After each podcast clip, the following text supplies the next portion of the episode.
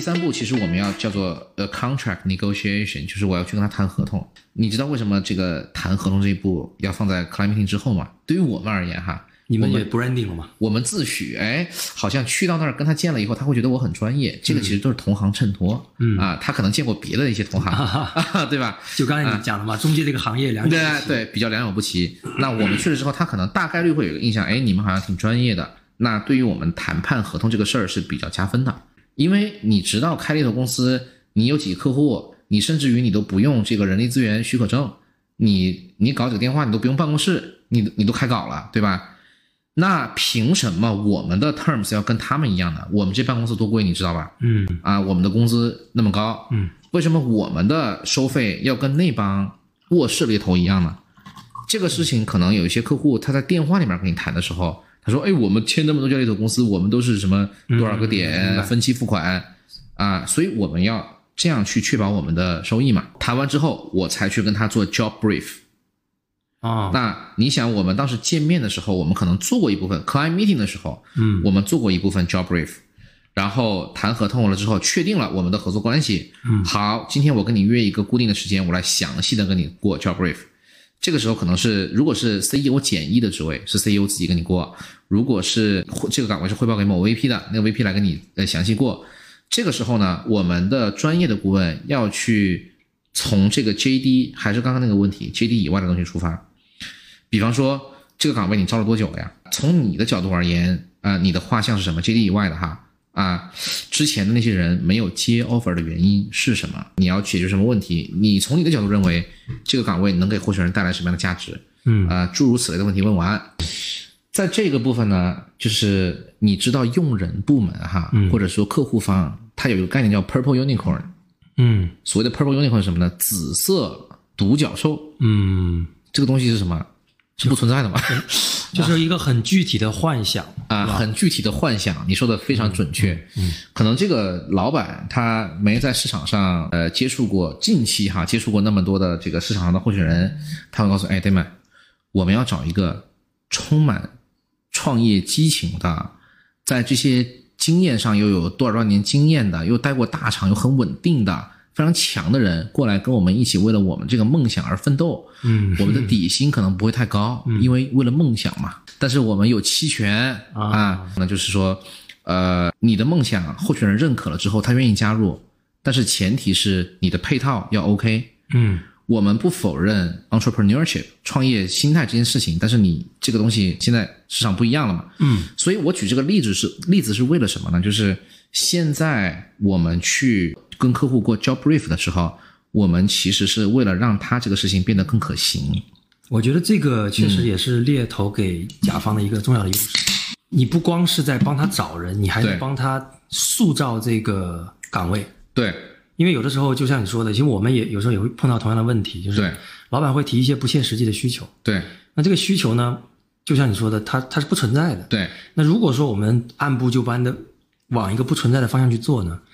会带来很多接下来的问题。对，但是其实猎头很容易产生大聪明嘛。我刚刚跟你讲了嘛，猎头有些有些猎头就是大聪明猎头，天天说，哎呀，我对这个市场很了解，我要去教育客户。嗯，就猎头要有一份敬畏之心。嗯，就是你的经验主义，它只是提供一个佐证。嗯，但是你不要想着你能教育每一个 CEO，就是你把你的建议提出来，你看这个客户是怎么理解的。嗯，如果说这个逻辑不成立，那我们去寻找一个 balance，而不是说。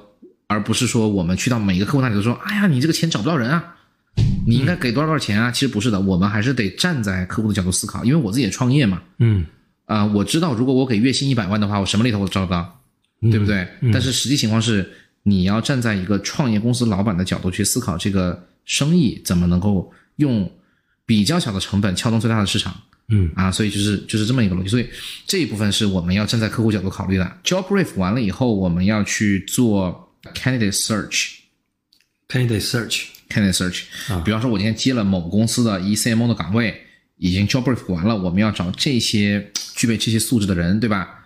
那这个时候，作为我一个 PS 模式的顾问，呃，我其实脑海里面就已经有画像了，我的 connections 里面已经有人了。OK，啊，我得先问问他们一波，对吧？嗯，我一般是跟他们探讨，啊，你经经历过对吧？某公司要找什么人，我得先问一下你，哎，这个领域的这个这个你怎么看，对吧？嗯跟你们探讨完了一波之后呢，可能我已经有两三个人可以推荐了嗯，啊，可能他就给你推荐了人了。可能他就给你推荐了人了，可能这个时候我已经有两三个人可以推荐了。第二一步我们要干什么呢？基于客户的这个画像，我们是做一个 mapping。mapping 是我们行业的一个这个行话啊，就是人才地图。Mapping，比方说，我举个简单的例子啊，嗯如果说我帮一消费电子公司找一 CMO，嗯我大概的 mapping 思路，其实作为一个有经验的顾问，他其实已经有了嘛。那无非就是第一梯队的、第二梯队的、第三梯队的公司，我可能会列出来一些，嗯我去找一些同岗位或者同岗位简易的人。嗯这个时候，一个有经验的猎头顾问，他就形成了一个 mapping 思路，去把我那些我还不认识的人去给他补齐，嗯我去 approach 他们啊，去跟他传递这个公司的价值。接下来呢，我们有一个步骤叫做 candidate interview。哦对，如果是熟人，我可能就不用 interview 了。嗯那如果是第一次认识的人，我可能要跟他约一咖啡。嗯这个就回到了你你当时的经历了，哦，你被他们去邀请过去见一下，对吧？明白。这一步的目的是什么呢？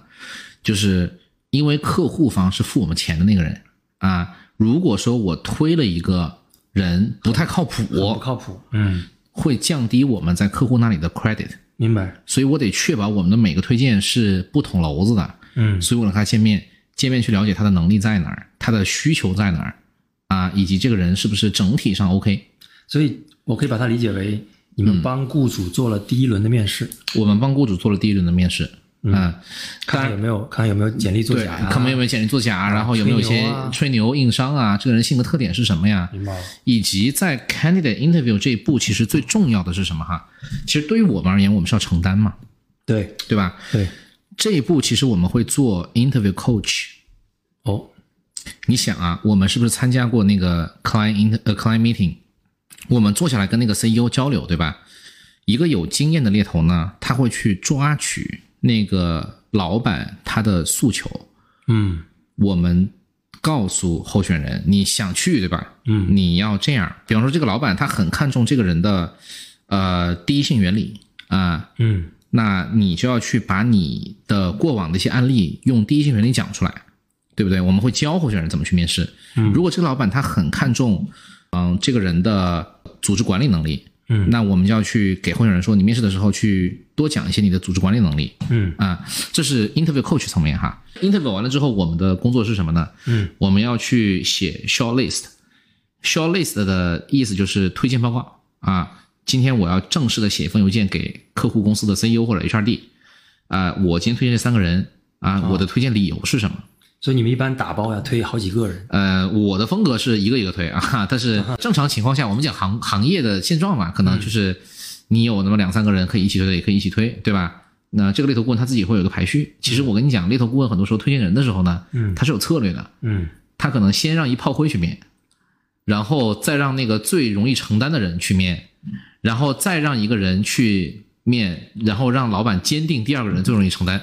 这个有点像我们之前聊脑放那一集那聊的内容，因为对，第一个去基本上就是完蛋的。嗯，但这个不绝对哈，这个不绝对啊、但是如果说是一个最 ideal 的 scenario，就是这么一个这个搭配，啊所以通常你们也会把几个你觉得嗯。不会降低你的 credit，、就是这个人是真的，而且这个人呢也比较稍微贴点谱，啊，对，但你知道他应该不会要。他可能会有一些硬伤。啊，嗯，有一些硬伤，但你就决定一般会把它作为头炮嗯，去试一下。呃，有猎头是这么，我只能说有猎头是这么操作的啊啊。我今天跟你讲的是，不承认对吧我跟你讲的是行行业的情况嘛啊。啊，但是有些我我自己操作的也有案子啊，就是第一个人聊完了之后，我二三个人都还储备着要要给他安排呢。第一个人聊完了之后，老板就很上头啊，我就要这个，嗯啊，也存在这种情况。所以这个下等马也不是一定输给上等马嗯啊，啊。下等马只是针对我而言，因为我是一个在我的视野里面看这个事儿是这么看的，但是其实有些东西他们一聊起来，对吧？那对这个不知道嘛？毕竟你还是一个这个第三视角在看第三视角啊对对对。大家直接聊之后发现没错，没错，没错，没错。所以呃，这个是 recommendation，我们叫 short list，嗯。然后再往后一步呢，就是呃 client interview，就是客户面试啊。啊，客户面试这一步呢，其实我们要去安排这个面试的顺序啊。嗯，我们其实要去除了跟候选人去讲清楚面试的流程、面试的人的背景、呃时间地点以外，你其实也要去 coach 你的候选人该怎么面试。嗯，那我们也要去确保这个面试能够顺利的发生，因为有些时候突然有临时有事，对吧？嗯，那这个事儿要调啊，要这那的，对吧？你要去随时 stand by，你要去让这个事情有条不紊的发生。嗯，客户面试可能会有一二三轮，对不对？一二三轮以后，我们的下一步是讲叫做呃 offer negotiation。就是大家都有意向了。呃，我们假设这三轮面试发生完了之后，突然他告诉你说，哎，Damon，这个人我们就可以。嗯啊，你能不能告诉我一下他的现在的薪酬情况和他的期望薪酬？他面试下来觉得怎么样？嗯啊，我们现在想招他，给他发一 offer，这个事儿怎么弄合适？嗯，这个时候啊，你有没有感受？首先，这我觉得是有猎头的好处嘛，嗯因为你两呃交呃交易双方直接谈谈价格是有点伤感情嘛，嗯嗯，对吧？所以哦，你会这么你会这么觉得啊？呃，其实东亚人应该都会这么觉得。嗯就是我我之前看了一篇文章讲日本的，嗯他就是说日本人嗯。不管做什么事情，嗯。他都喜欢找一个第三方中介来帮他完成，嗯。就是因为整个日本这个民族里面，他们特别的，应该就是羞涩吧，嗯。他就不不愿意直接谈价格，所以呢，所有的价格的谈判都由中间人完成。嗯。我觉得这个是比较好的。那在在这个，因为东亚，我我觉得东亚人其实多多少少都有这样的这个性格特征，嗯。所以作为一个候选人呢，你直接跟 HR 这个狮子大开口吧，你会觉得有点不太好。但是通过猎头呢，你就会觉得说，这个这个时候大家应该站在候选人的角度，嗯你会觉得说，我如果谈得更高，猎头费拿得更多嘛？嗯那在 negotiation 的这个环节里面，嗯我们跟中介就变成了一个战壕里的这个这个成员了。当然在，这是在候选人的视角。当然，我一一会儿想听一下你从这个猎头视角看到的是什么，OK 样的。OK OK，那从候选人视角呢，我觉得说，哎，那咱咱俩一起把这个 offer 做大嘛，对吧？嗯嗯那从这个候选人来讲，肯定是一个最最合适的一个一个状态。但比如说，如果对面就是一个，比如跟 CEO 聊的时候，CEO 问你这个问题，嗯或者是 HR 你该怎么回答是吧问你这个问题的时候呢，嗯你就不好说我要一个大的，是吧？嗯这个时候你要显得我我我我更，可以再谈。但那个嗯那也是一种谈谈判的策略。嗯那他通常如果你跟这个候选人，呃，跟跟这个公司聊得特别好，大家其实已经有有感觉，大家双方都很认可的时候，嗯这种方式往往是更合适的，因为、嗯。因为一个 decent 的这个雇主呢，当你、当他听到对方这么说的时候，他反而会更好出价了，但、嗯。或者说他反而会倾向于更高的提这个这个 offering，嗯。因为因为我不知道你的底牌嘛，嗯。就双方可能在这个底牌上都没亮的时候呢，嗯。先亮的是吃亏的嘛，关于 offer negotiation，我想我想跟你分享的第一点是，你知道这个薪酬谈判嗯。它是从什么时候开始的吗？呃，从候选人来讲，应该是我在接到猎头电话的时候，我就会问他的这个 price range 嘛，对这个这个 package range 是吧？，对就是我这个职位是什么样的一个范围对，啊？我觉得这个时候应该从我猜啊，嗯这个你们跟这猎头跟这个雇佣方应该是会谈一个 range 对吧？那具体到我这个我本人嗯，的 ne negotiation 应该是到比较靠后的这个面试环节才会谈。其实哈，这里面有一个误区，嗯是什么呢？就是呃，候选人总以为，嗯，雇主方他会在一开始给这个猎头顾问一个 range 啊，啊、我们在这个 range 里面办事儿，对吧？其实不是的吗？其实不是的。哦，我告诉你，其实大公司，特别是那种大外企，它会给你一个比较 accurate 的一个 range。嗯但是对于一些中小型公司，呃，我们指没有上市的公司、发展中的公司哈，嗯啊、它的核心诉求是为了解决这个业务问题。嗯如果这个时候他给你一个一百五十万到两百万的 range，嗯让你帮我找一个这个人，我今天找到了一个两百五十万的人，他就很强，怎么办？嗯，他一定会升高这个 range，对吗？所以其实我们在帮这些公司找人的时候，他这个 range 是什么呢？就是以我们过去的经验和逻辑，他如果说高于这个这个钱了，比方说他们公司就没有一个三百万以上的人，嗯，如果说你告诉我现在你五百万嗯啊，你去到他们公司，我只能告诉你这一个事儿在他们公司是没发生过的，嗯但是我会把这个情况提前跟他们 CEO 讲，嗯这个人是这么个情况。他也愿意聊你们，你要不要聊？嗯你如果要聊，你要知道他现在五百万。如果这个时候 CEO 告诉你可以聊，嗯信息是什么呢？就是这五百万，如果他能聊得好，我是能支付的。对，所以其实 range 这个事情哈，很多候选人在跟我们的猎头顾问打电话的时候都会问，对这公司的 range 是什么？我们的顾问是真的没法回答。哦，你们不会瞎编一个吗？我们瞎编也不好，因为这个时候是什么呢？因为我们还不知道你是什么薪酬。嗯很多候选人他其实现在就五十万嗯啊，他来 apply 我们的职位的时候，他在问我们的顾问这个预算多少啊？如果我这个顾问的这个职位他就是预算一百到一百五，我的顾问就跟他说了一百到一百五，这个时候候选人去面试一二三四轮，对吧？很顺利拿下了，这个时候客户跟他谈钱，对吗？啊、这个时候他突然说，哎，这个猎头说这个职位是一百到一百五，我虽然现在五五十，我就要一百，哎，我就要一百五，怎么办？嗯对吗？所以这个时候我们得先去确保这个候选人他目前的薪酬的真实情况，我们是知道的，嗯我才会基于这个东西，结合我们的经验，告诉他，如果你要 apply 这个 job，他可能理想的范围是在这个 range 里面。很多候选人他就不跟我们说他是什么钱，嗯但是他就得问我们什么预算预算。嗯。那我们怎么说呢？这个事儿我们得背锅，我们不背这锅。嗯。对，所以我们会跟候选人直接讲，没，其实没有一家公司哈，招聘方他是那个闷头给钱的，他现在已经、现在已经不是那种基基于岗位给钱的时代了，大多数情况下哈，他还是要结合这个候选人他现在是什么情况，来以这个为一个 benchmark 来给一个预算，所以关于薪酬，关于这个薪酬谈判，我刚刚问你嘛，我说什么时候开始薪酬谈判？其实就是在这个猎头顾问他第一次跟你通电话或者见面的时候。其实已经开始了。就已经开始了，因为他得知道你现在什么钱，嗯。而且他得判断你这个钱是不是真实的，嗯。这是一个猎头顾问的经验，因为他一开始认识你说，哎，我今天我跟你喝一咖啡，那个兄弟，你把你的银行流水发我一下，你肯定不会发吧，对对吧？所以他只能基于他的行业经验，嗯和他的这个东西来判断你说的这个东西是不是实的。那基于此呢，再来跟你分享一些市场的情况。嗯他不能跟你 over promise，对吗？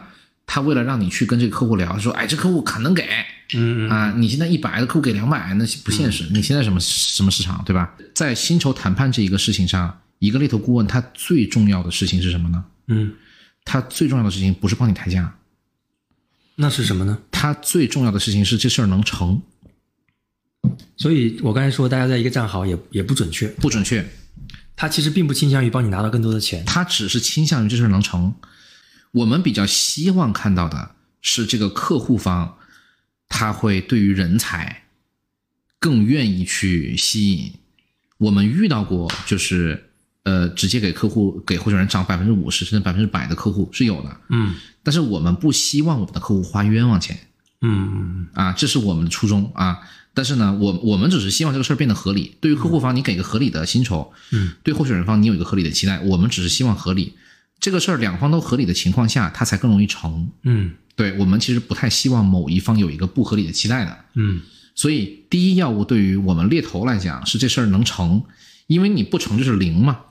我们的收费方式是这事儿成了我们才收钱嘛，对吧？嗯，不成是零，所以这事儿首先得能成，其次呢就是我们需要客户去出一个合理的薪酬，让候选人感觉到有诚意。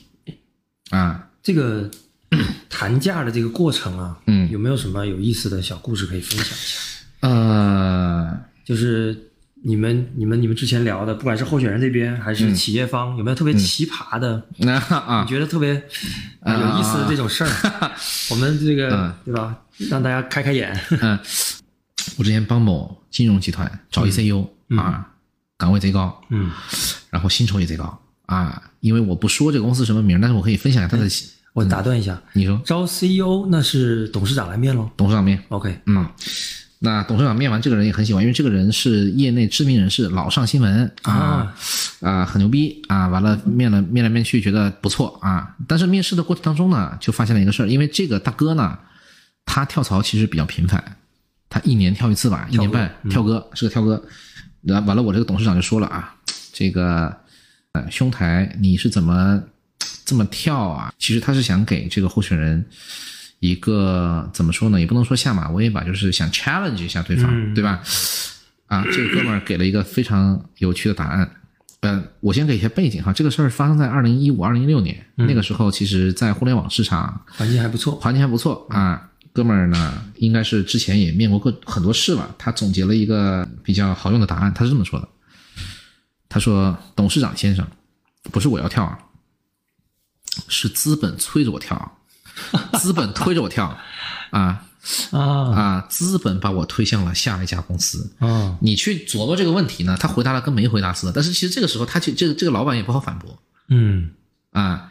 所以呢，呃，这是一个 我想分享的，啊就是你说现在这个行情，你说资本推着跳，对方说什么资本，对吧？介绍我认识一下介绍我认识一下啊。啊。所以你们的经验里面啊，你你之前做过的这些案子啊，嗯有没有最后就是大家因为薪酬没有谈拢、谈崩了，这个事儿就没成的？那我那太多了。所以因为薪酬的原因，很多时候谈不谈不拢，对吧？薪酬，我始终认为它是一个表象啊，它一定有背后一些逻辑在支持这个概念。嗯如果说我真的认认定了这个人薪酬谈不拢，我会谈第二次的。嗯，但是如果其实我确实有一些 concern，就本来还不够满意，本来就觉得就能用也能不用，你又这个这个时候又有有一个薪酬的事情，那你正好给了我一个理由，通过薪酬这个借口来拒绝你。所以通常嗯，因为薪酬不成，都是用人方拒绝，就雇主做这个拒绝的这一方是吗？雇主呢，绝大部分的时候哈，他还是愿意出一个 offer，嗯看你接不接而已。就今天你告诉我你现在要两百万，嗯客户觉得嗯不行，那我给个一百五十万也给你嗯啊，看你接不接吧。啊，哦，对，是一般情况下哈，可能所以那还是这个候选人不接，候选人可能不接，但是候选人的不接呢，它是分几种情况的。嗯呃，第一种情况是他不接，但是你能不能再帮我 fight back？你能不能帮我争取一下？第二种是哇，你给这个一百五，你侮辱人，我不聊了啊。那嗯 fight back 一般有成功的吗？呃，有啊，嗯，就是呃，怎么讲呢？可能有些时候雇主方他并没有真实的搞清楚这个候选人他现在的一些我们讲叫做 compensation，就是他的月薪是这个，他的奖金是这个，他的期权是这个，他的期权行权方式是这个，他的福利是这个。你总包这一坨东西，这个雇主方他可能还不知道，他只知道哦，他底薪是这个，那我就给个这么多。他可能雇主方认为这个人的期权这个东西也是废纸，但其实不是的，有可能啊。那有可能这个奖金期权你拿到这个东西，你不一定是每年拿，反正这这这那的。作为猎头顾问呢，他要去把候选人的现在的薪酬非常真实、客观、完整的呈现给雇主方。当他知道了哦，这个东西确实是这么回事儿，他可能才会出一个比较客观的、讲道理的新的 offer 给这个候选人。这个事情的背景是因为市场上也有很多候选人拿自己的这个薪酬啊去做做假呀，嗯，啊去包装包装呀。那这个你们猎买头需要去做 verify 吗？需要，但是我告诉你，一般的猎头他做不了。哦，嗯，我告诉你啊，我跟你说说一个 bloody truth，嗯。你去找你微信上的五个猎头，你问他们什么叫期权，什么叫期权的行权方式，嗯。我相信你那五个猎头有四个说不上来。，OK，嗯，就是这个点。其实很多猎头啊，他就是根本就不知道这个事儿是怎么回事儿。嗯。啊，什么叫期权都不知道，你怎么帮人谈 offer 呢？嗯，嗯，就是这个点。嗯，哎，然后还有个问题啊，你说，就是企业方的这个报价，它这个 offer、嗯通常是由这个 HR 还是由用人的这个这个 manager 嗯来，deliver 是吧？啊，或者说、这个主，导是吧？或者说这个 HR 在、就是你你他们都是客户对吧？有一个 HR 的负责人对对对是负责招聘的，对，然后会有一个用人的这个这个负责人，嗯有的时候是 CEO，对有的时候是某一个部门的负责人啊对，那这两个角色对你来讲，他们在他们在招聘的时候，他们的目标往往是一致的吗？就是或者说哇，你问了一个很好的问题啊。对，这这种情况上哈，得分大公司还是小公司。嗯，小公司老板拍脑门了，对吧？你说今天比较一致了啊。对，就就比较一致，老板拍脑门嘛，就比较一致了。今天我们公司如果要招一谁大牛，嗯嗯我一拍脑门，我得要，我们赌一把，对啊，对就招来了对。大公司呢，呃，他有一个 HR 部门嗯啊，有个用人部门，对吧？有一个老板啊，这三个人什么关系呢？就是老板你要看他看什么，嗯老板给你一个大的目标，嗯，你为了完成它，所以你这用人部门要找这样一个人，对吧？对，那用人部门呢，呃要招这个人的当下，他就会知道这个人来的时候能帮到我实现这个目标，所以他会去争取。啊、HR 部门呢，其中有一个叫做这个 CNB 薪酬啊，他会去确保这个组织的平衡所以通常压价的就是这个人。啊、他不是说去压，他是要去确保这个组织的平衡。嗯啊、现在应该没有那种非常不识趣的 HR 了，就是呃，一切为了压，我先压你再说。现在呢，其实是是比较开放的市场经济环境嘛，那那大家其实都是会比较的嘛。你不是说找一工作那么难的情况下，你可以多拿几个 offer 来对比，对吧？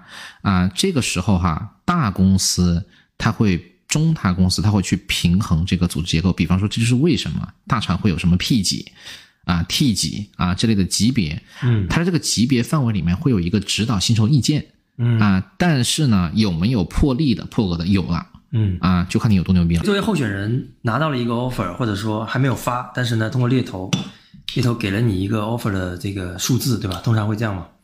那我我应该还个价吗？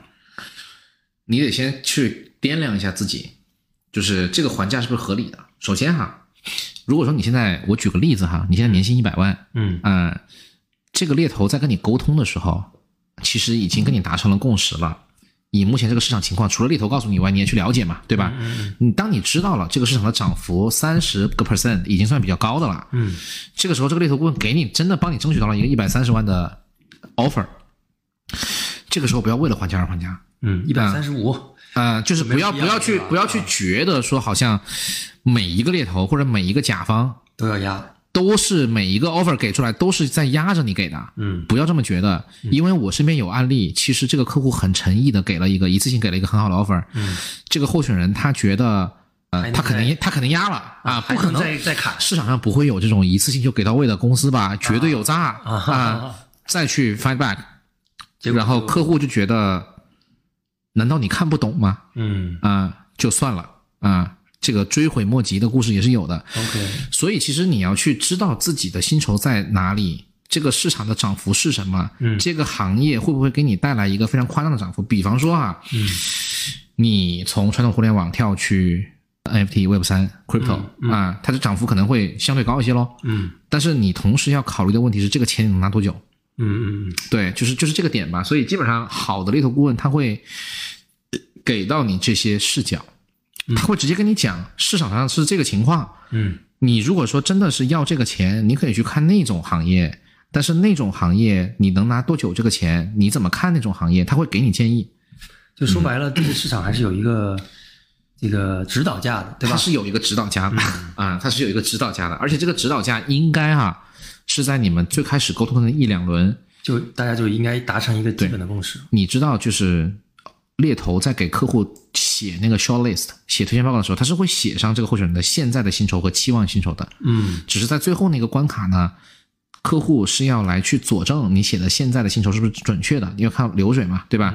那期望薪酬这个东西，一开始客户他都是知道的，他是这么个期望，心里有底儿了啊，到时候再看怎么来谈嘛。明白。对，所以这个对啊，这一步就是到 offer 了，对吧？对，这就是 offer，offer 还没完呢。啊，啊，就是跟你谈完 offer 了之后，他还有一步是什么呢？猎头的工作哈，就是要去确保你能入职，因为有可能你现在是在职的，对吧？你拿到这个 offer，哎，很高兴，猎头谈的不错啊，公司也很有诚意，我接了啊，接完了之后，你第二天去找老板提离职，老板说，那托马斯怎么行呢？嗯对吗？我们公司不能没有你啊，嗯我跟你承诺，以后你就是我们公司的 senior VP，嗯啊，我给你涨薪啊，然后一把鼻涕一把泪跟你说完了之后，你 心想确实也是啊，我也我也没怎么跳过槽，啊，老板确实也很真诚，对，跟他这么多年了，对吧？有感情，嗯，打电话给那个猎头，哎，不好意思，我老板把我留下了。那这个时候你们怎么办呢？我们还是回到那个问题啊，就是一开始我们不是要去见这个候选人吗？对，去见这个候选人的时候，是一定要去知道他为什么现在要跳槽的，嗯。他的离职动机，他要看机会的动机，嗯。他是有一些原因的。嗯，这个时候啊，你要把这些原因再去跟他复盘，提醒他，到底这个事儿，你想要看的这些东西，嗯你留在这个公司，它能不能被改变，嗯。对吧？当然，我们在这个点上哈，我们是要去一个资深的猎头，嗯。他是要去感受这个人会不会有幺蛾子的。嗯。你比方说，我们会去 过程中问他，你离过你你你之前五六年都没离过职，嗯。你现在公司离职有没有一些阻碍啊？嗯。啊之类的问题，然后再来帮他去去去离职嘛。嗯，那还有一种情况是什么呢？就是这个候选人他可能就是我今天要拿到市场上五个 offer，我来决定哪个最好，我要选。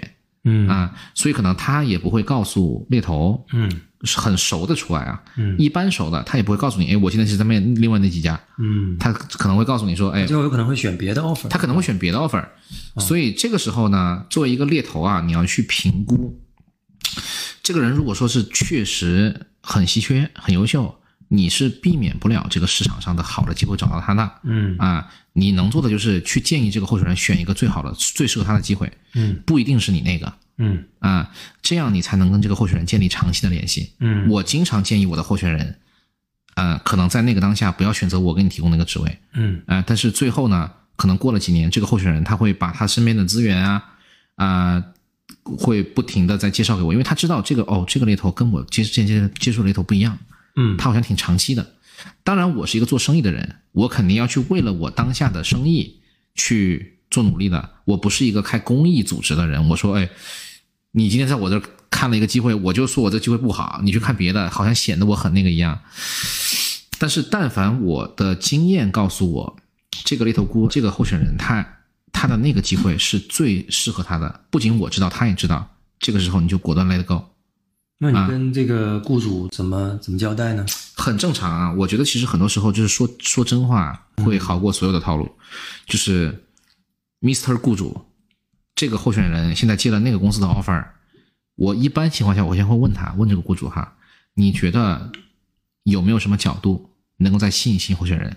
就很多雇主其实也比较识趣的啊，建立一个长期联系。这个地球是圆的嘛，说不定过一两年，嗯、他会你们会在某一个角角角落再重逢，都是有可能的。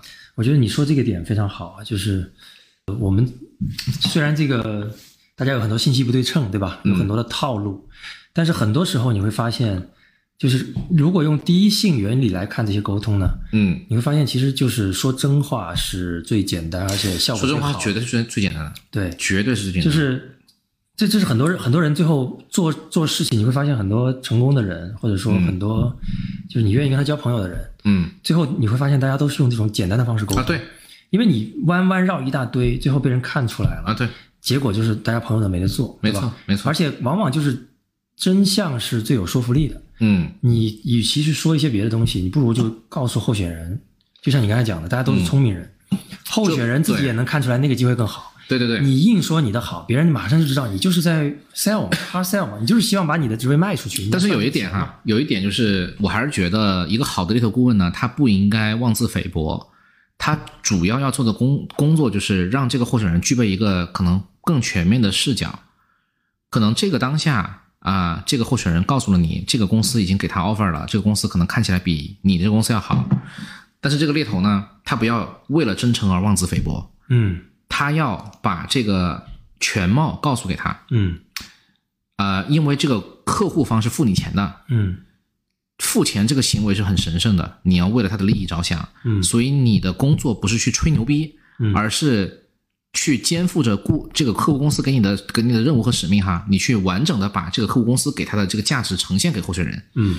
呈现完了之后，你让他来判断，嗯。不要 hard sell 嗯。啊，对，因为其实有些时候我我在教我的顾问这一点的时候，我的顾问他就会产生另外一个极端，就是候选人告诉他，哎，我有那个公司，我的顾问就说，哎，那个公司好，就到了另外一个极端了，啊。就是你还是要就是知道客观，要客观，对，你要知道就是说你的客户付你钱是办事儿。的。嗯。啊、那你不能吹牛逼的前提下，你要把价值完整的呈现给你的候选人。嗯，还是要当你发现尽力，要尽力，但是呢，你不要 hard sell 对，啊、就是这么个逻辑。这里面这个分寸的把握很重要。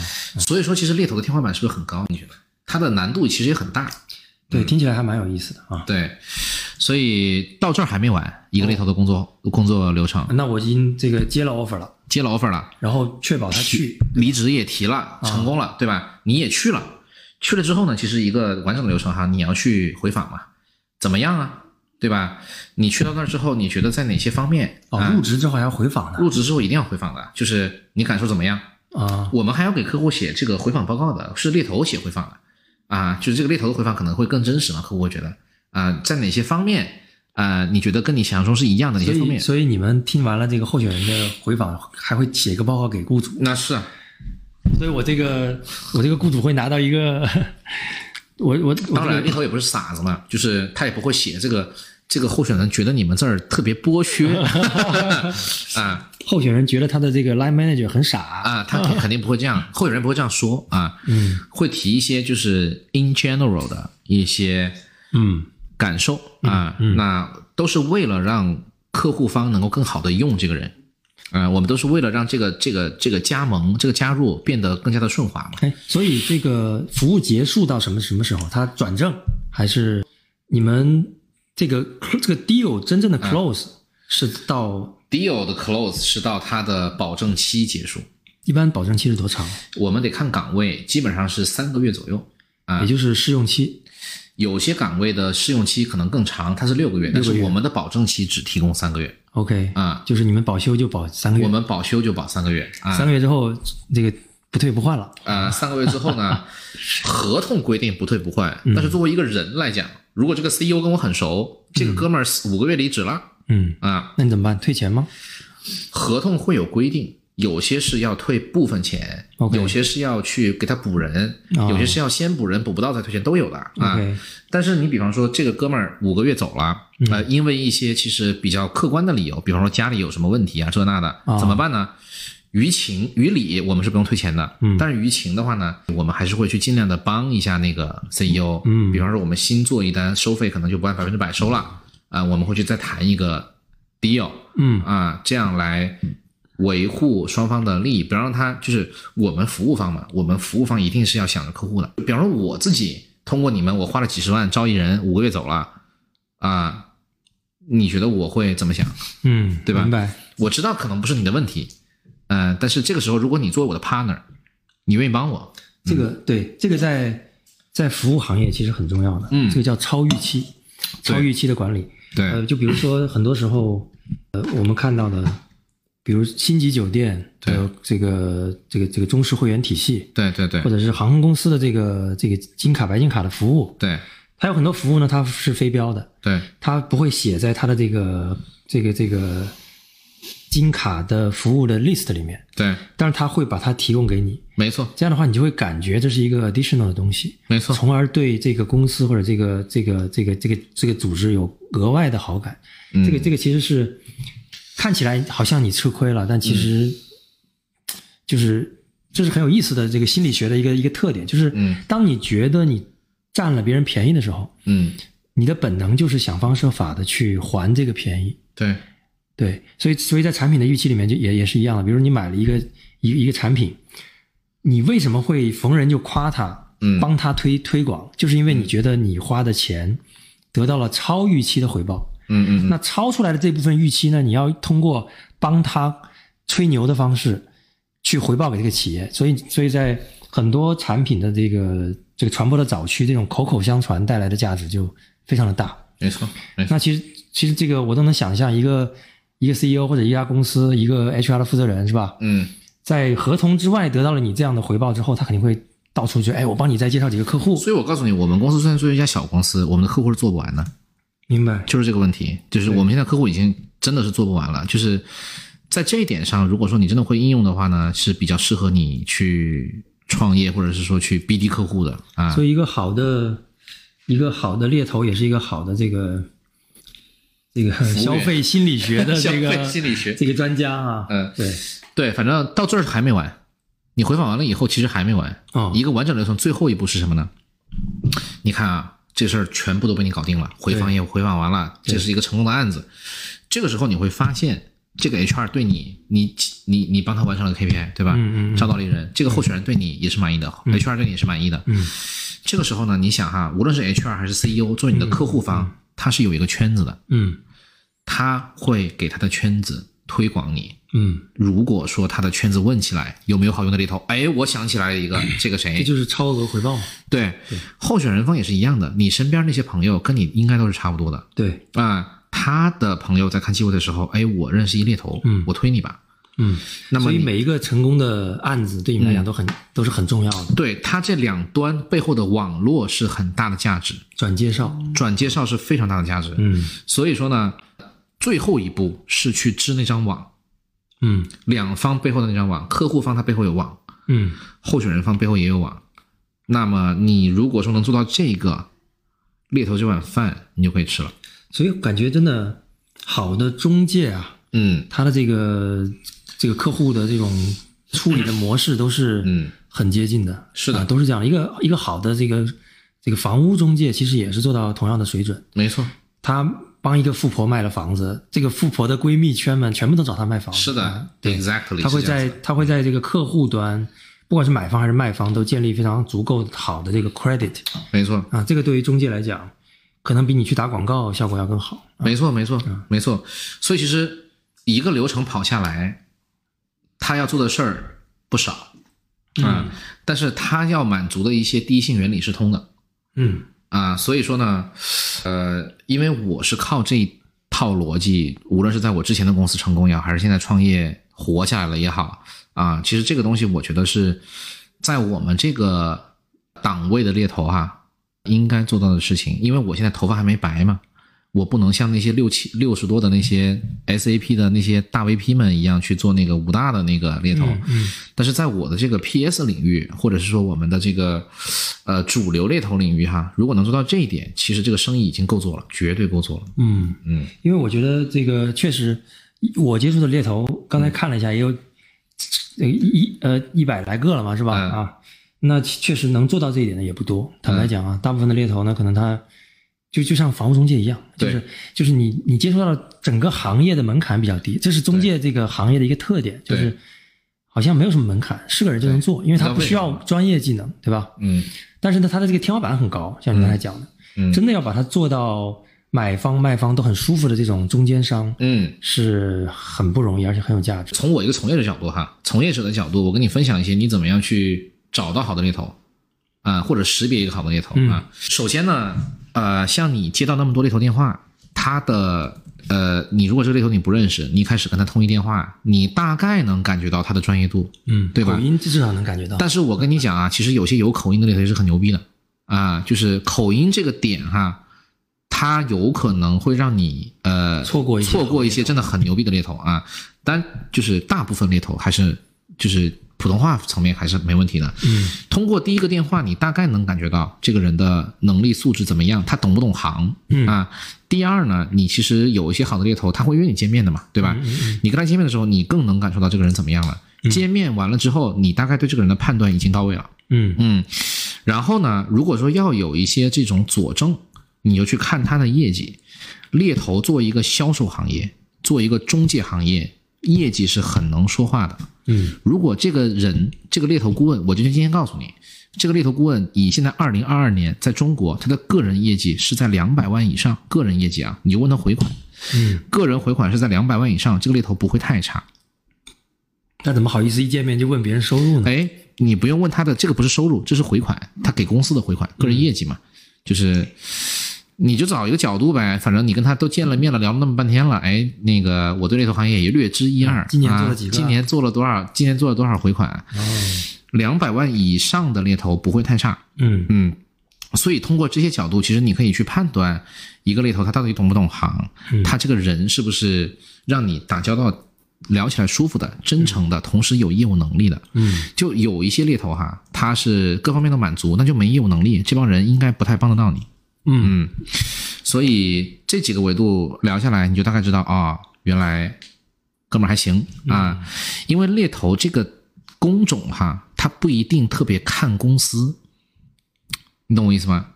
就是我之前在一很大的猎头公司啊，跟我出来，哎，在一很小的猎头公司，在这一点上哈，跟别的行业相比，这个影响没那么大。嗯。我就跟你说一个点，我从业十年成过的最大一单，是在我创业这个公司成的。哦。嗯，所以其实，呃，我去接到大单，我去交付大单的这个背后的逻辑，跟我代表什么公司不太有关系。这个行业是看猎头顾问本身的，嗯，公司背景是在保这个顾问的底线的。明白。对，就是好的公司，它的顾问的这个 bottom line 明白不会太差。明白。但是这个公这个顾问他的他的他的他的这个天花板，他的能力怎么样啊？我我这个就不用看公司了啊。对，所以所以听下来，我觉得猎头这个工作还挺有意思的。嗯所以你作为一个从业十年的这个从业者，包括也是一个猎头公司的老板，嗯你觉得什么样的人适合加入猎头这个行业？或者说，你作为一个猎头公司的老板，嗯嗯嗯你会招聘什么样的人来做你的猎头顾问呢？嗯，我觉得因为猎头公司的种类不同，它对人的要求也不同的。首先，那种国际五大啊，跟我们今天讨论的话题没太大关系、啊。那像我们这种就是 PS 模式的和那种 KA 模式的，嗯他们对于人的要求可能有一些不太一样。嗯 KA 模式它需要的是什么呢？动作要快，嗯看简历要精准，打电话要密啊。那这种人呢，他不太需要去到外面见那些客户啊，见那些候选人见的那么密，嗯所以他对于就是 people sense 这一块儿可能要求会低一些。那我们这种 PS 模式，你成天到晚，你看我跟你说的，我们工作流，你要见客户，你要见投资人，你要见这见那的，对吧？嗯。他对于这个人的 people sense 要求要极强。嗯，第二一个呢，就是什么叫 people sense people sense 就是我今天坐下来跟你聊天，我能跟你聊，啊？我不我不让你烦。啊，啊、我起码不尬。啊，就是会聊天儿，呃，能来事儿会聊天能来呃能来事儿，这个还好，因为能来事儿这个东西哈，我也接触过很多其实很内敛的顾问，但是其实他抓重点的能力很强，他的业务逻辑很强，他其实不看起来好像不太那么能来事儿，他只要不让人觉得这个人不会与人交流。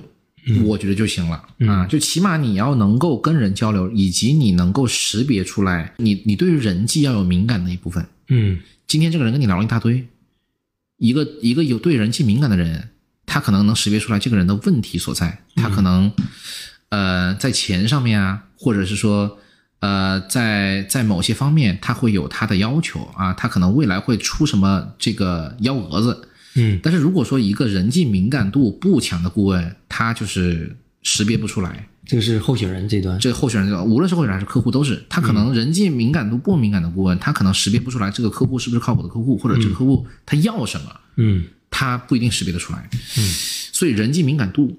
然后第二个呢，最重要的就是学习能力，因为哈，没有一家猎头公司能保证你这辈子只做一个赛道。嗯啊，所以你大概率也会面临什么问题呢？像我们哈是做呃，比方说做 CMO，嗯。这个类型的岗位做得多，嗯。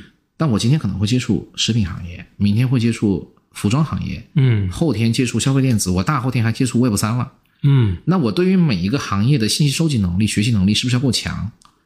这个是猎头顾问会面临的很重要的一个问题，抓重点的学习能力。所以你们也叫你们也叫 consultant 啊，所以你们有呃某种程度上跟 顾问这个对，这个这个岗位的性质有一点相相似的地方。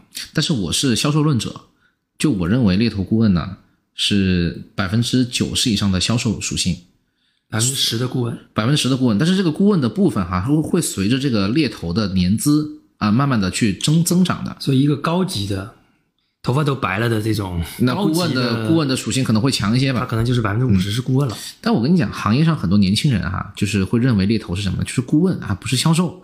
年轻人对销售天生抵触嘛，对，一说起来销售就是好像就是光天化日之下天天发传单，那个叫销售。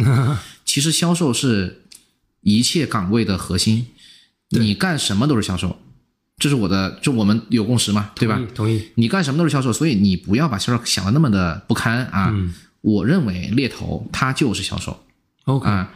如果说听众你不同意啊，你对，反正我认为他就是销售。哈 哈。销售需要什么呢？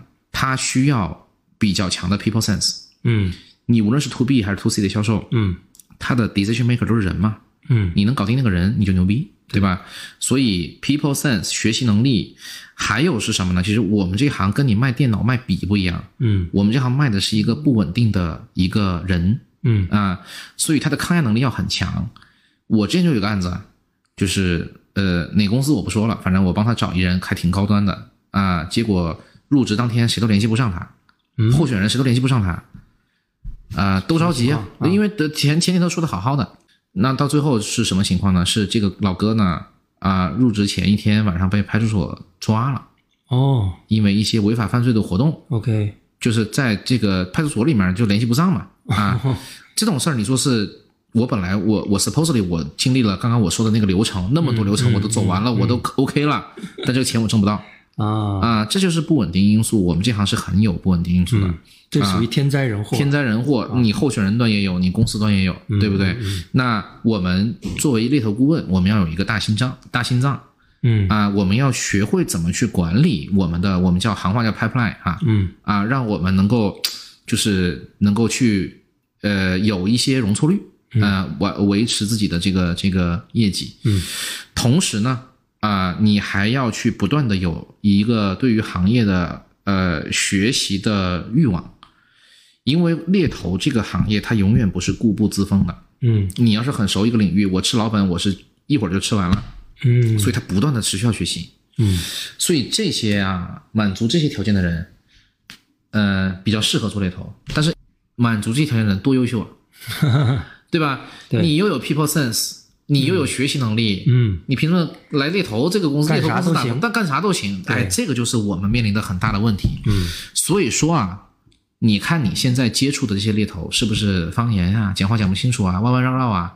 这帮猎头他是不满足这个条件的，对不对？对，呃，这就是因为满足这些条件的人是人中龙凤了。嗯猎头行业它要发展，它要猎头公司要招人，它只能招那些人嗯啊，他就就导致了他给你打电话的就是普罗大众猎头嗯，啊，其实是这些可能会欠点的猎头。所以你刚才描述的那个嗯。是精英猎头呃，画像，对吧？就是这么说吧，两百万以上的猎头，嗯，我刚刚又回到那个话题嘛，个人回款两百万以上的猎头是起码会满足这一点吧，嗯，OK，对，所以呃，正好说到这个收入啊，那整个行业的状况呢？你觉得猎头这个行业它属于这个夕阳产业呢，还是朝阳产业？嗯，或者说在现在这个这个这个大环境不好的情况下，嗯你会你会推荐大家进入这个行业吗？或者这个行业的整体的这个收入水平是怎么样的？嗯，OK，我们不说头部啊，我们说嗯整体的这个整体前段时间那个猎聘网不是出了一个猎头行业白皮书嘛？嗯二零二二年的，它里面有写整个猎头行业的呃顾问的人均产值嗯，啊、你猜一下是多少钱？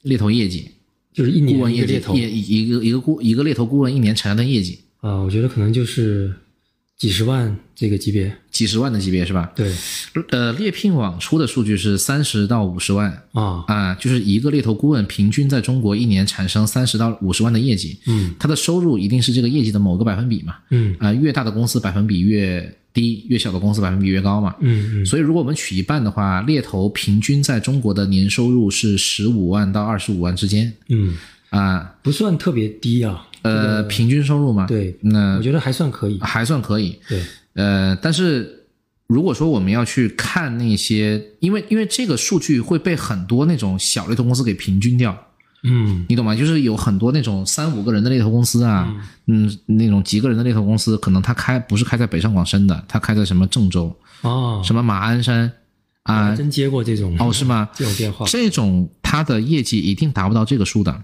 啊、所以其实我们如果要讲北上广深哈、我个人感觉一个从业五年左右的猎头，他的年业绩应该在八十到一百五十万之间。嗯。一百五算比较 OK 的了啊，在那些很好的公司去，就很有很有很有很有这个这个天赋啊，做这个事情，所以这个数字下他的收入，呃，一般我们取一半吧，平均下来要取一半，比方说他做八十万的业绩，他的实际收入，他的底薪加奖金一起一年四十万左右。啊，我觉得这个是算比较合理的算法了。哎，如果我嗯。们、如果我们不说这个业绩，我们说他，比如说他猎了多少个头，嗯，你觉得一个合格的猎头一年要卖出几个人呢？十二个。就是一个月你至少要卖出一个。一个月要有一个。啊、但是这个得看，因为你知道猎头的这个呃业绩算法嘛，我知道，嗯、嗯。就是以他的年薪的百分比比嘛，啊、一般是百分之二十到百分之三十之间。，OK，那有很多公司哈，特别是国内，我们讲叫卷客。啊，什么叫卷客呢？就是那大厂，因为就是只要是个猎头都做他们。啊，啊，这种这种卷客呢，就是他会给你一些很苛刻的条款，比方说我只收底薪，啊、我只收你的这个呃，因为可能你很多很多时候你的年薪是一百二十万，但你的底薪可能只有七十万，我只按七十万来算啊，啊。然后我还分期付款呀、啊。啊，就是这些东西，嗯。呃，卷客都不惜做，现在啊，就是好猎头公司都不惜做，但是那种小猎头公司抱着做，你懂吗？啊，那呃，在这个情况下呢，呃，就看他的平均的收费是不是在十万以上。嗯如果说一个猎头顾问他每个月能成一单，他每个月的平均收费，每单的平均收费在十万块钱以上，嗯啊，那这个顾问就是一个百万顾问了。嗯，在我们行业，百万顾问都是一个 title 了。哦，一说起来，这个人，你看我那天还发一朋友圈，我说那个东北有一个什么猎头，在抖音上有三十万、二十万粉丝，然后他的那个介绍里面是什么百万猎头，嗯。年度回款百万以上，啊，就很厉害了。就很厉害了。然后他他在那个抖音上卖课，一堂课一两千，啊，我说百万猎头，因为你知道我出来创业，我第一年我就做了将近三百万嘛个人，嗯。我说百万猎头这个是个是个什么情况啊？结果我一看，其实呃，在我们的视角以外，哎，猎头这个行业还是存在很多很多的这种嗯，嗯下沉市场的玩家的。明白，对，所以基本上一个月成一单吧，一个月成一单，列十二个头。啊，十二个头。听起来不难啊。你看这个流程其实挺长的嘛。啊，对对对，但是对。但是听起来不难，但我但我相信这个这个过程，因为尤其是一个新入行的人，他要很多 cold call 被拒绝啊等等。嗯嗯。啊，一个我相信他成功率不会特别高，对吧？因为成功率太高，嗯，你就不止一个月做一个了嘛。对，因为首先哈，就是在同一个时间段上，呃，这个顾问他要同时操作几个 case 嗯啊，那要操作几个 case。那对于新人来讲的话呢，他需要 leader 来带，很多事儿他自己是搞不定的。就比方说我们公司现在有新人，我都得陪着去见候选人啊。对，像你刚刚说的那个情况，他有一个更 senior 的人在陪着他弄啊，对对对对，呃，陪着他见客户啊，陪着去管理薪酬啊，这都是需要 leader 来带的。但是一个独立的顾问，成熟的顾问，呃，我觉得一个月同时操作就是七八个案子，然后一个月能出一个案子，这个是一个比较正常的比例。所以你们通常一个案子从接到这个 JD 啊开始谈到 close deal，一般是要多久？两个月，啊，最快的一周也是有的，一周就搞定了。一周就搞定了。啊，一周就开香槟。呃，一周就开香槟，对对对。但是如果说是那种大型企业，一轮一轮下来，如果说四五轮的情况下，我觉得一两个月也是可能的，啊，嗯。所以平均你看到接到案子到最后这个 offer 发出去，我觉得一到一个半月是算比较正常的一个数数字，嗯，了解，一到一个半月，好吧，今天 对猎头这个行业算有了一个非常呃立体的了解啊，因为过去呢就只被列过啊，没 没不知道这个背后有什么猫腻是吧？嗯。今天听完之后发现，其实这个任何任何领域做到做到比较头部呢，都都不应该有猫腻啊，它都是相对呃真诚的去对。去去沟通会比较好，因为对。很多行业都是这样啊，就这个行业的初期呢，大家会通过信息差来赚钱，对，到后面大家就发现这个越透明，这个你的客户越买单。没错。啊，，在这个其实互联网行业啊，或者是比如以这个小米开始的这个呃国产的这些这个这个消费电子行业，对。就是越来越出凸显这样的一个一个一个状况，就是大家到后面这个连开发布会就跟就跟就跟上这个产产品说明课一样，对。他把所有的东西掰开揉碎告诉你，你可能感觉还会更好一点。对对啊，对。而。不是说这个我用一个低配卖一个高价忽悠你一波，那但这个问题会引来一另外一个问题，呃，如果全都可以拆开掰碎了告诉你，那猎头这个行业可以被机器取代。可以吗？你觉得？我觉得，呃，就是你如果把猎头或者招聘的流程去给它拆解开来，以现在的流程来看哈，部分的工作是可以被机器取代的，但是有一部分的工作是不能被机器取代的。嗯嗯，就比方说，嗯，在你找人的这个环节嗯，啊，我要去找到这帮人，这个机器可以取代。这个机器是可以取代的。比方说，我跟你说了，我跟一个客户沟通了一个画像，啊，他这个画像上我要去做 mapping 嘛，对吧？嗯那这个 mapping 我到底要找什么人啊？这些人我怎么去找得到？机器是可以取代的。哎，现在这个用这个机器人打电话这件事情，好像在猎头圈还没有发生啊。没有，但是我在很多其他的领域啊，一些客服啊、售后啊，一些这个一些行业的 COCO 已经开始是机器人给你打了 RPA 嘛，那个叫。啊。对，对，是的，就是呃，猎头这个应该还暂时用不上，因为那个那个机器，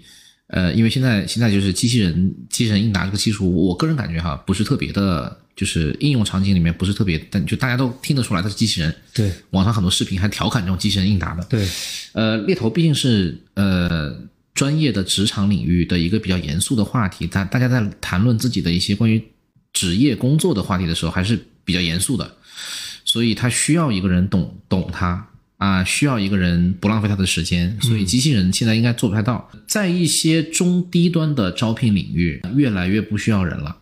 哦，对中低端的，你比方说，我需要的就是这个面试流程，我需要的就是我发这个邀约你应答啊。其实这些很多招聘平台也好，或者是说一些科技智能的产品也好，它是能越来越高效的完成这个事情了。嗯但是在中高端的领域，它需要的是信任，它需要的是行业洞见，嗯呃，它需要的是一些呃比较灵光一现的一些答案，这个机器不一定给得到。嗯就比方说，候选人他除了帮你推这个职位以外，他会建议你怎么去谈薪酬啊啊猎头啊，他会建议你怎么去谈薪酬啊这些。可能一个公司给了你两个薪酬方案，嗯，到底选哪一个，对吧？嗯。这个机器它不一定能给到你一个最直击你内心的答案，但是猎头顾问他会凭他的经验告诉你，就机器学习学的就是经验嘛，但是只是在招聘的这个领域里面，关于人性、关于人的这个职场的诉求，它不一定能够翻译成机器的语言，让它不断的学习。所以，嗯。我我我我自己的感觉啊，就是，嗯，可能在一些机械化比较，就就比较机械的一些一些一些 function 是可以被取代的，对的，对的。但是整个这个谈判的过程啊，包括这个刚才你讲了一个一个点很好，就是候选人在谈很多 personal 信息的时候，对他其实还是希望面对一个真实的顾问，对，而不是一个机器人或者是个其他的什么。没错，，因为他需要共情嘛。很多时候，一个候选人也好，或者一个客户也好，他都需要共情。对，一个顾问，他的角色其实是朋友，或者是一个 partner，对，这才是乙方的价值嘛。对。如果一个乙方只是说，哎，我明码标价卖你这个服务多少钱，打打钱，嗯。呃，这个事情不能 last long。但是一个服一个顾问，或者是说一个 partner 做到头了之后，他的身份其实是朋友。嗯。啊、是你在这个领域里面一个你信得过的人。嗯。比方说我们公司现在我有一个很好的律师朋友，嗯。呃，我有一个很好的财务的朋友，嗯，他是不是在跟我们公司做生意？是的，都是以前你挖过来的是吗？啊，但是 不是，但是就是就是接触下来，你挑选下来觉得信任的伙伴嘛，嗯。这个时候其实你你是知道他们在挣你钱的，你是希望他在你这儿不亏，你要把钱给他，嗯。但是你更信得过他，这个其实是一个乙方或者服务方做到头了，你要做到他的朋友就行了。嗯。